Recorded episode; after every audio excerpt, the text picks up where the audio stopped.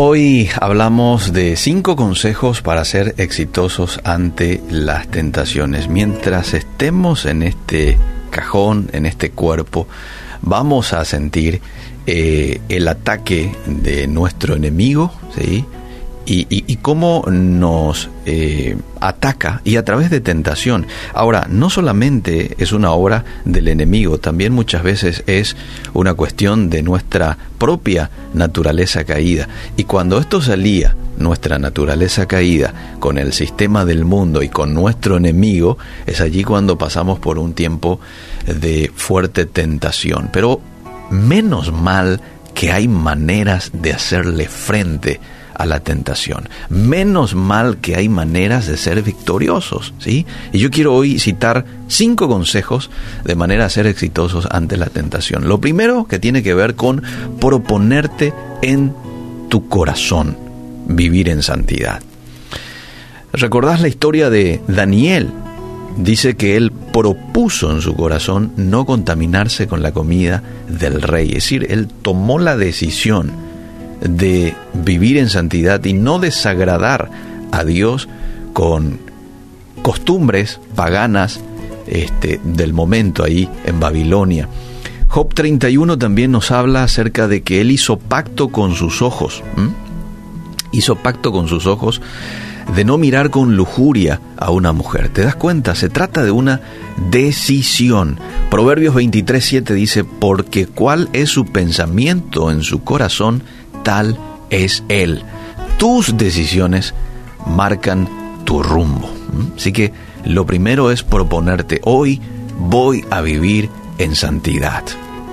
Hoy, 17 de febrero, voy a estar apegado a Dios, que es la manera en la cual uno puede eh, lograr finalmente vivir como a Dios le agrada. El consejo número dos tiene que ver con ser lleno del Espíritu Santo. Hmm. La única forma en la cual, mis queridos amigos, vamos a hacerle frente a Satanás y vamos a poder lidiar con esta naturaleza caída es mediante las fuerzas que provienen de parte del Espíritu Santo. Él es el que nos llena de sus fuerzas, de estrategia, de manera que podamos hacer frente. De otra manera va a resultar difícil. ¿sí? Efesios 6 dice muy claramente de que nuestra lucha no es contra un compañero de trabajo, un amigo, nuestra lucha es contra principados y potestades de maldad.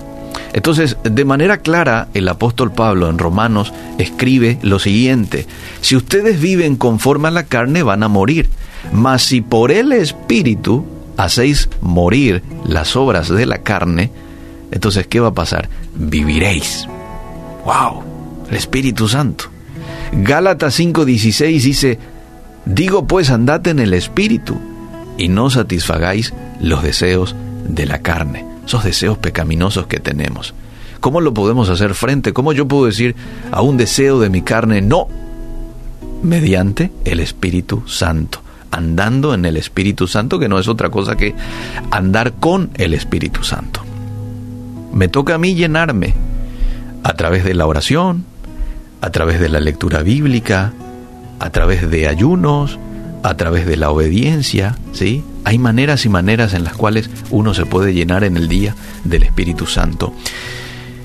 El consejo número tres para ser exitosos ante la tentación es pronunciar la palabra de Dios. ¿Por qué? Porque la palabra de Dios, dice el apóstol Pablo también en Efesios 6, es la espada del Espíritu. ¿Con qué hace uno frente al enemigo? Con la espada. Con el escudo uno se defiende, pero con la espada es cuando uno da eh, la manera defensiva, no, no es defensiva, la manera eh, en que uno ataca al, enemigo. Eh, fíjate vos con qué Jesús se defendió en el desierto ante la tentación de Satanás. Escrito está con la palabra de Dios, ¿sí? Entonces, nosotros cuando usamos la palabra de Dios en nuestro día a día, pronunciamos la Biblia, tomamos una acción ofensiva en la batalla espiritual. Por eso que es importante aprenderse los versículos de memoria, porque cuando uno está en un proceso difícil de tentación, el Espíritu Santo trae a tu memoria aquellos versículos, uno lo dice a través de la boca, y ahí es cuando obtenemos esa victoria porque estamos atacando con nada más y nada menos que con una espada poderosa de doble filo a nuestro enemigo o a una tentación o algo que quiera desviarnos. Pronunciar la palabra de Dios. El siguiente consejo es huir de las tentaciones. Ayer hablábamos acerca de no estar cerca de la línea de peligro, tomar distancia. Tenemos que huir de la tentación, principalmente cuando éste se refiere a la cuestión de, del sexo, ¿verdad? Eh, de la fornicación, dice Primera de Corintios 6, 18. Pablo también a su discípulo Timoteo le da el consejo de huir de las pasiones juveniles, ¿sí? Eh, somos seres caídos, sentimos atracción, el pecado es atractivo. Vamos a ser sinceros, y si no, nadie hubiera pecado. Entonces, esto es muy importante, huir, saber que somos débiles. ¿Qué problema hay con reconocer que sos débil en lo carnal, verdad? Y, tomarnos más distancia. Jesús le dijo a Pedro y, y a los discípulos, ¿recordás cuando ya estaba por ir a la cruz? Le dice, oren sin cesar, oren en todo tiempo. El espíritu está dispuesto, pero la carne es débil. Entonces ya yo tengo que saber de que soy débil en, en la carne y tomar distancia, huir de aquellas cosas que vayan a eh, entrelazarme con aquellas cosas que a Dios le desagradan. Y el consejo número 5 tiene que ver con que te enamores de Jesús. Esto es muy importante, porque tener a Dios como prioridad hace de que uno se centre en lo que es su prioridad. Así somos como seres humanos.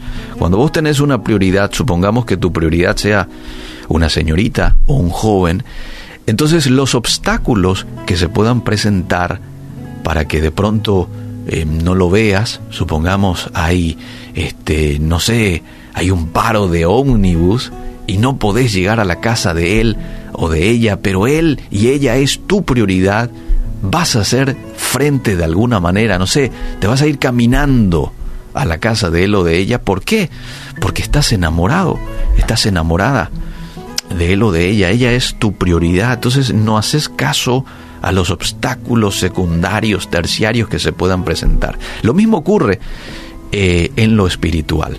Cuando nosotros nos enamoramos de Jesús y Él forma parte de nuestra prioridad, es cuando las cosas, las tentaciones, no son importantes para nosotros. Deuteronomio 6.5, por eso Dios nos manda amar a Dios y no con cualquier amor, con un amor especial. Amarás a Jehová tu Dios con todo tu corazón, con toda tu alma, con todas tus fuerzas. Esa es la manera en la que Dios quiere que nosotros le amemos. Espero que pongas en práctica estos consejos que te van a ayudar en lo práctico al día de hoy poder hacer frente a cualquier trampa que te pueda tender el enemigo, tu propia naturaleza caída y puedas ser victorioso y puedas vivir en santidad porque no hay nada mejor que vivir en santidad. Uno disfruta tanto del gozo y de la paz que trae como resultado el vivir en santidad.